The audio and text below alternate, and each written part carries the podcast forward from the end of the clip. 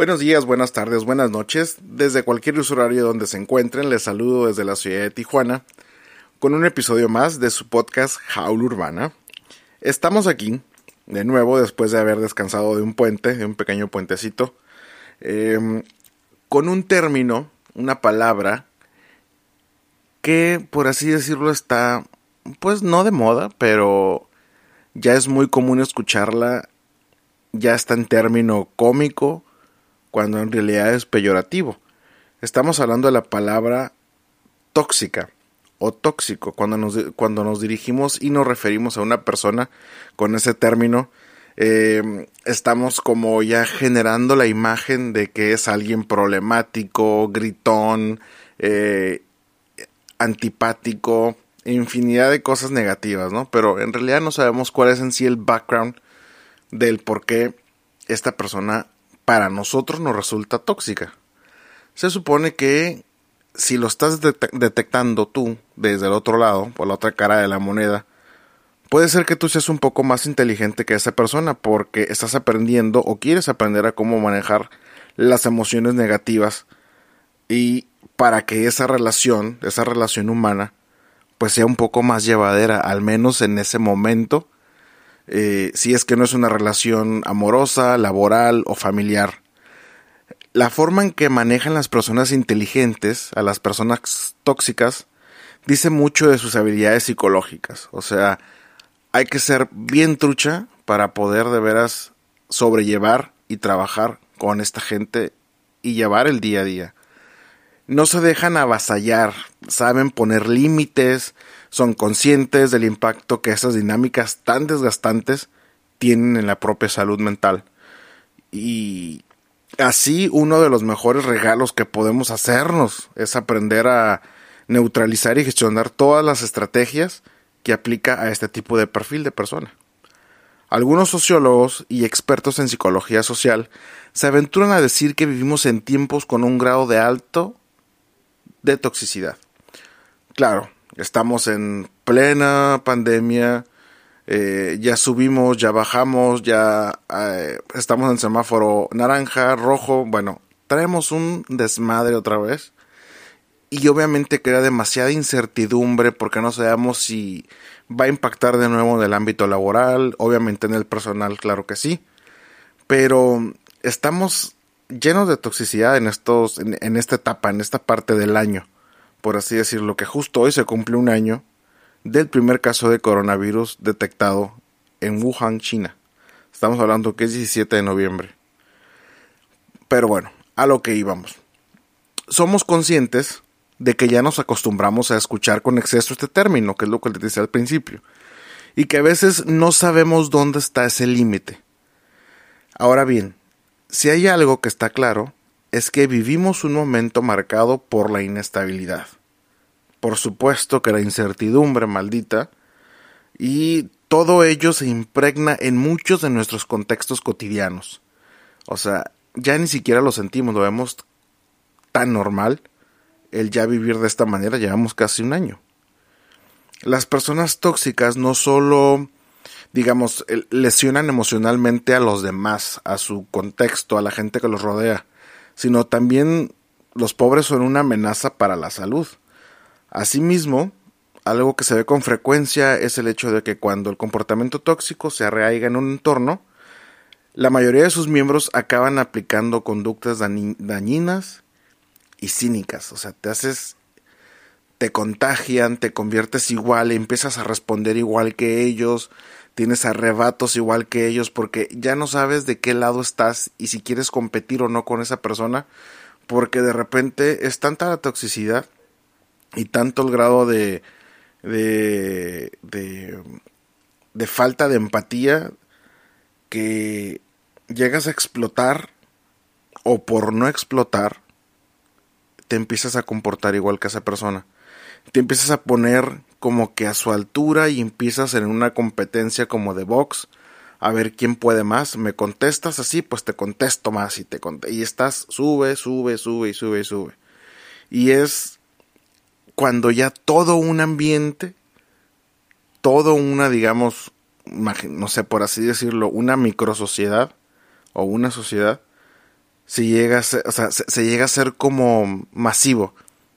Todo se convierte en tóxico. Si, en la chamba hay alguien que anda valiendo madre en ese sentido, tarde que temprano, poco a poco va a ir contaminando a los demás. Se los digo por experiencia. Tanto así es que tal y como nos revelan diversos estudios, tanto en revistas como en Facebook, eh, programas de radio, ya se nos ha dicho, si hay un escenario donde abunda el comportamiento tóxico, que es lo que, de lo que les hablaba, es en el trabajo. Sobre todo en aquellos entornos laborales donde la productividad es clave. A ver quién hace más, quién hace menos, quién sabe más, quién sabe menos.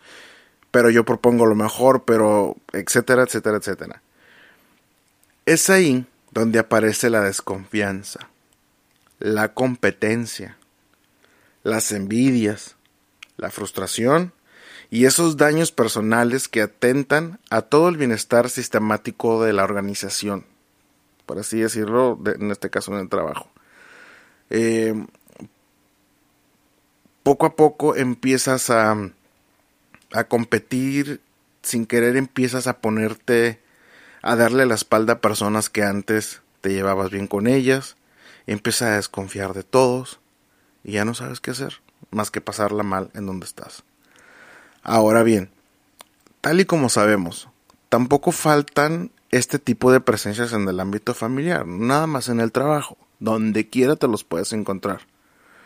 Personas que por su personalidad o situación particular despliegan conductas dañinas hacia sus hijos, hacia sus parejas inclusivemente.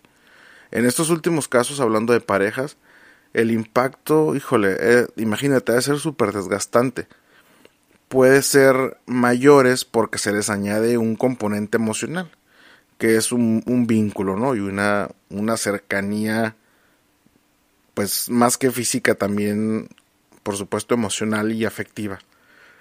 Pero, a ver, como les había dicho al principio, ¿cómo nosotros como personas inteligentes pudiéramos manejar a una persona tóxica si es que se puede manejar?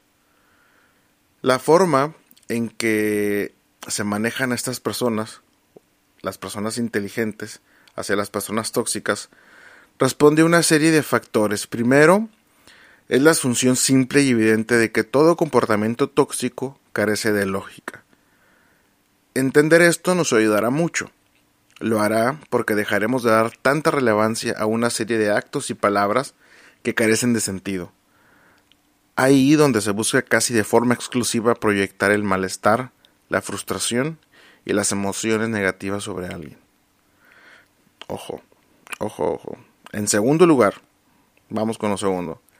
Hay un aspecto que no podemos dejar al lado. ¿Cuál es? ¿Cuál crees que es?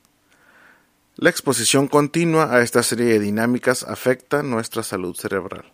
Exactamente la salud mental poco a poco se va deteriorando y empiezas a generar un estrés, una ansiedad, un agotamiento porque, híjole, ya hasta te da hueva ir a, o, convivir con esta persona porque ya de antemano sabes que te va a agotar, te va a chupar toda tu energía, te va a desgastar, vas a empezar a tener problemas para concentrarte, pensar con claridad, etcétera, infinidad de cosas negativas que pueden pasar.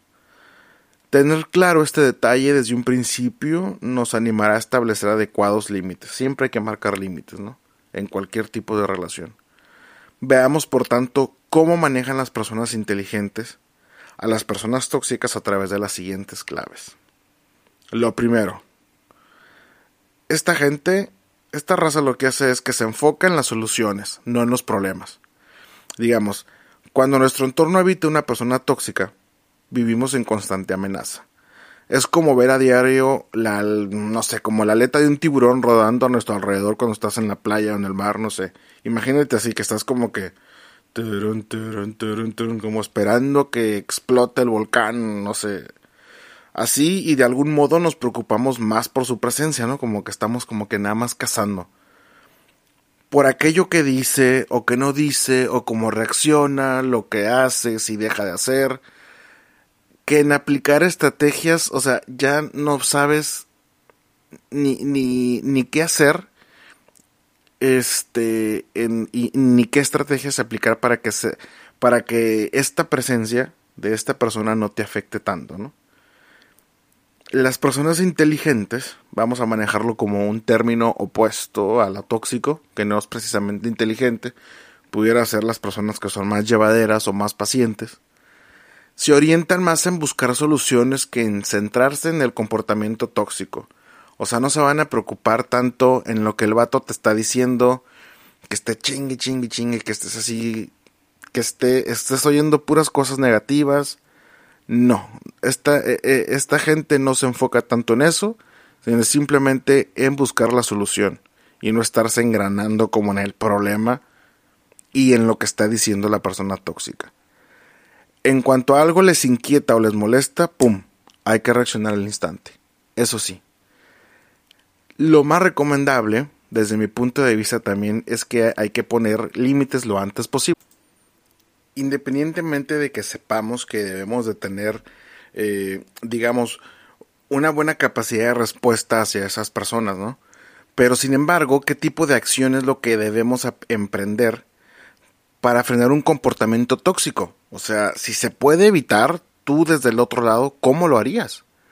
Bien, lo que debemos saber es que en estos casos no siempre vale la, vale la pena o no es posible poner la distancia, por así decirlo, ¿no?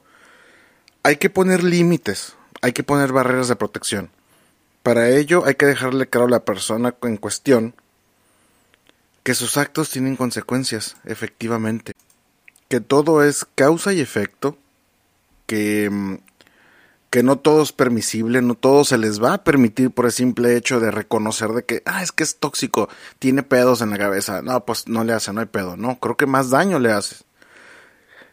Como les comentaba, eh, que no todo es permisible, que ciertas conductas duelen a nosotros también y crean malos entornos y es lo que hay que evitar. Debemos dejarles muy claro de forma temprana cuáles son nuestras líneas rojas, o sea, nuestros límites. Esas que no vamos a permitir que las pasen, que las sobrepasen. Hay que tener también, o hay que entrar, digamos, ya en, el término de la adecuación de control emocional. Hay que ser bien conscientes de nuestros estados emocionales. Si experimentamos desgaste o agotamiento psicológico, hay que gestionar esa situación. Lo primero, lo primero, lo primero. Entender que nadie tiene por qué arrebatarnos la alegría la calma o la paz que tengamos o con la que hayamos amanecido ese día. Segundo, no dar excesiva relevancia a nuestra vida a quien sencillamente no se gana su puesto en ella. Puesto que nunca es posible poner distancia física, lo mejor es poner distancia emocional, abrir nuestro paraguas y protegernos a la chingada. O sea, una, una carcasa, una, un escudo, invisible, obviamente, pero saben a lo que me refiero, ¿no? La empatía cognitiva ante la persona tóxica. Eso está súper interesante. Aplicar una empatía cognitiva siempre será más preferible a la empatía emocional. En estos casos, ¿qué queremos decir con ello? Va, más fácil. Sencillamente que es muy recomendable ser capaces de entender por lo que puede estar pasando la persona tóxica.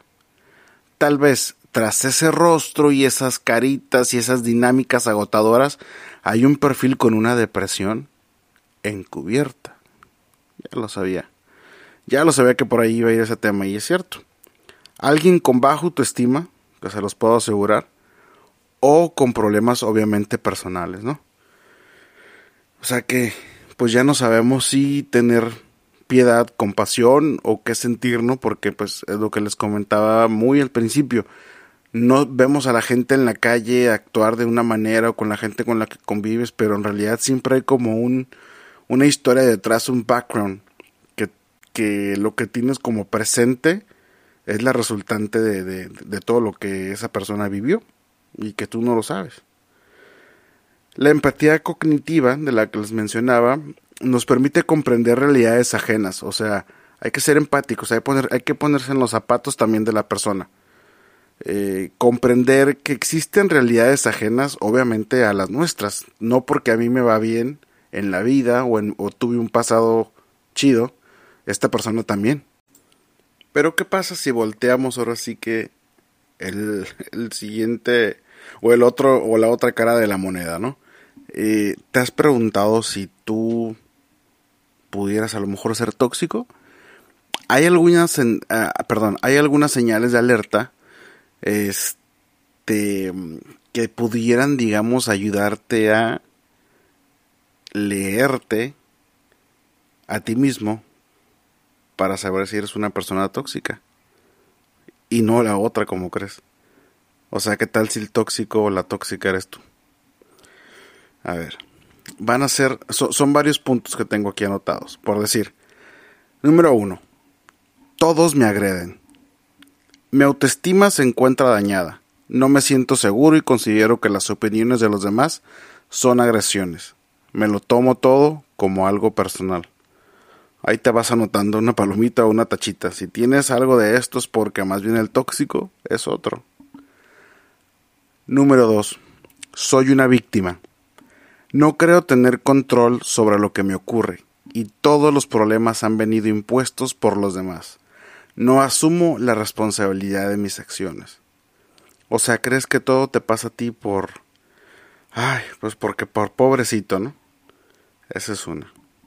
La tercera, manipulación. Me tolero la frustración y necesito que las cosas salgan como yo quiero. Para ello me inventaré justificaciones que me permitan manipularte. Incluso me creeré que es lo mejor para ti. Híjole, qué, qué, qué gacho eso, ¿eh? Pero claro que existe gente así. Es como un autosabotaje, pero que al final terminas ganando tú, ¿no? Para quedar en víctima con los demás. Híjole. El número cuatro. Puedo ser agresivo. Esto ocurre cuando la frustración es elevada, cuando me siento amenazado o cuando no haces lo que yo quiero. Te agredaré verbalmente y puede que también físicamente, aunque luego me arrepentiré de ello. Estoy siempre mal. Mis emociones siempre son negativas. Siento tristeza, siento ira, siento envidia, frustración, culpa, remordimientos. Normalmente vivo en la queja y expreso constantemente a los demás lo mal que va todo. Para ello, acaparé casi toda la conversación. Y si tú estás mal, puta, yo estoy peor, güey. Número 6. Críticas. La crítica sobre la ayuda y la vida de los demás es constante, especialmente cuando no están delante. Si criticas algo a la cara, es por su bien.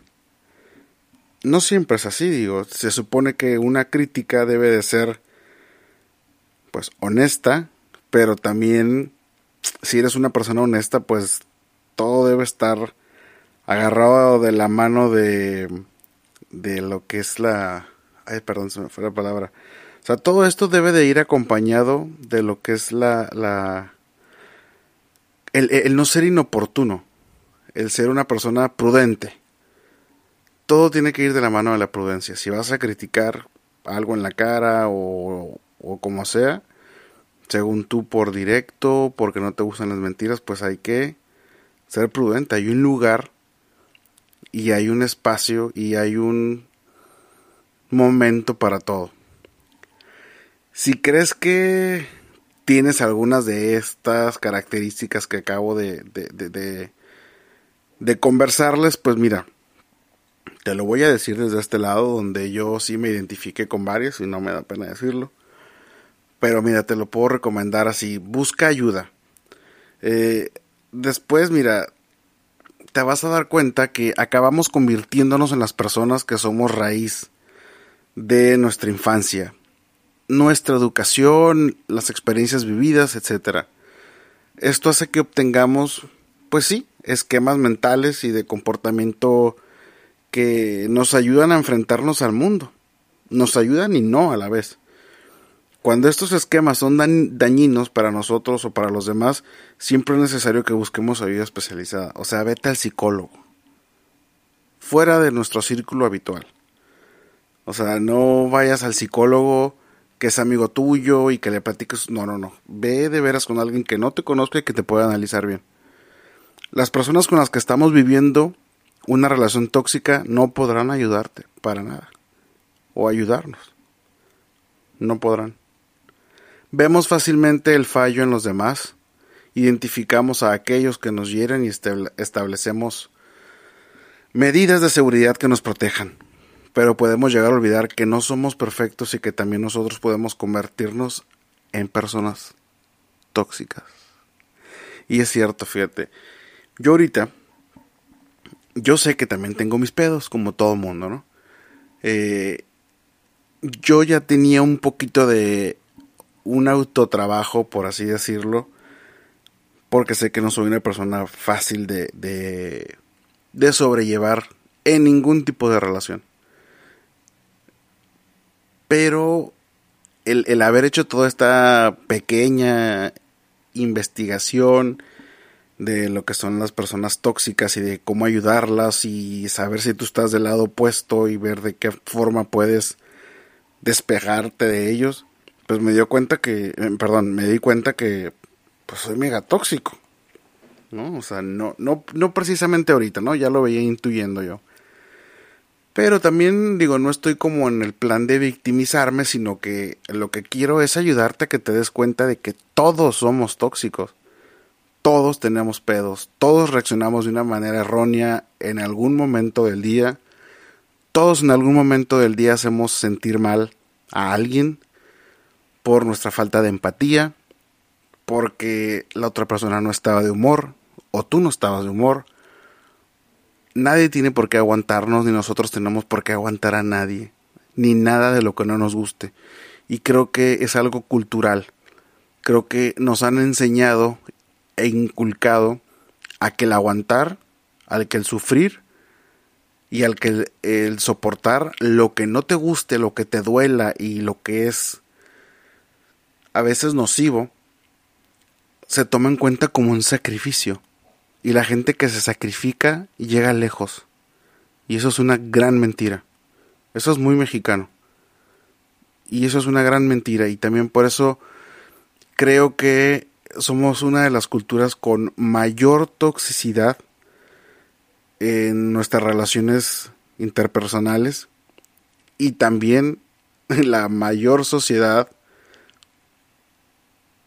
o mejor dicho, siendo más específico, somos el segundo país después de Ucrania en el mundo con mayor desinformación sobre psicología y todo el montón de tabúes, tabús o tabúes, la verdad no sé cómo se dice exactamente, pero me entienden, a nivel mundial después de Ucrania, el número dos. Entonces, de ahí conlleva todo esto en que inconscientemente nos sentimos tan identificados, así como no queriendo, no queriendo, mucha risa, mucha risa. Y tanto pinche meme y jajaja, y la tóxica, ja, y el tóxico, ja. ¿Por qué? Porque muy en el fondo nos estamos sintiendo identificados. Y también es una cuestión de costumbre el reírnos de nosotros mismos, de, de, que, de hacerlo un poquito más llevadero o divertido pues para que no se sienta tan, tan fuerte el chingazo, ¿no? Por así decirlo. Pero por eso nos sentimos tan identificados con, con toda esta cultura del meme de, de la gente tóxica, pues porque nos estamos viendo reflejados. Es un espejo. Y está padre, no tiene nada de malo, pero lo malo es que no trabajas en ello, para ti mismo. Y para los demás, para los que te rodean, porque pues quieras o no, siempre vamos a ser parte de la estabilidad emocional de alguien más, porque vives en sociedad, no vives solo en este planeta. Espero que les haya gustado el episodio, lo que les conté, eh, pues lo que descubrí también junto con ustedes y, y, autodescúbranse también, no tengan miedo. Hay que buscar ayuda si la necesitamos, hay que reconocer que a veces la cagamos también y que somos tóxicos y que a veces si nosotros mismos no nos aguantamos, ahora imagínense a alguien más. ¿Ok? Cuídense mucho. Por favor, síganos en las redes sociales. Ya saben, Facebook es Jaula Urbana Podcast. En Instagram es jaula-urbana. y en anchor.fm diagonal jaula-medio urbana. Por favor, compartan los episodios cuando nos escuchen por Spotify, Apple Podcast, Google Chromecast y también estamos en YouTube como Jaula Urbana Podcast. Ahí pueden escuchar los episodios convertidos a audio. Muchísimas gracias por su atención y esto fue Jaula Urbana. Hasta el próximo episodio.